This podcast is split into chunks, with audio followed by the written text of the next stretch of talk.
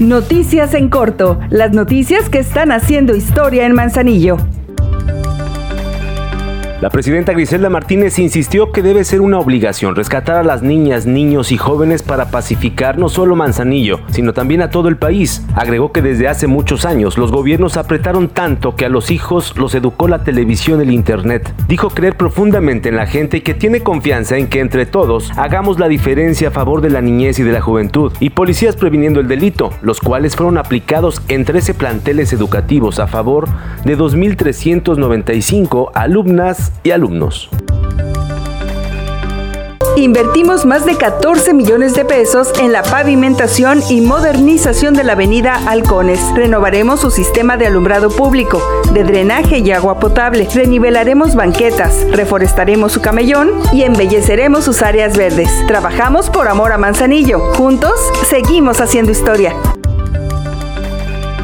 En sesión pública de Cabildo número 24 de carácter extraordinaria encabezada por la presidenta Griselda Martínez, fueron tratados 10 puntos en el orden del día, los cuales fueron aprobados por la unanimidad de todas y todos los integrantes de este cuerpo colegiado. Entre ellos, se adicionó el manual operativo de programas sociales el componente de adquisición de materiales a bajo costo para el beneficio de la población. Además, se autorizaron aperturas de nuevos negocios y cambios de propietarios, el informe de disciplina financiera del primer semestre del año, el cual será remitido al Congreso del Estado, entre otros asuntos más.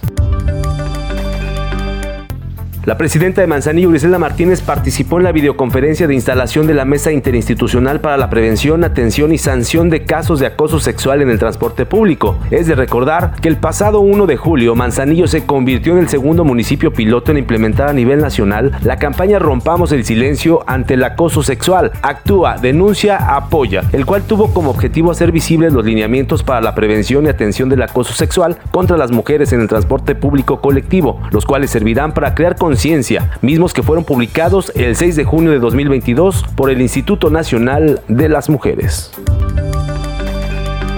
Ahora ya estás bien informado del acontecer de nuestro municipio. Trabajamos por amor a Manzanillo. Juntos, seguimos haciendo historia.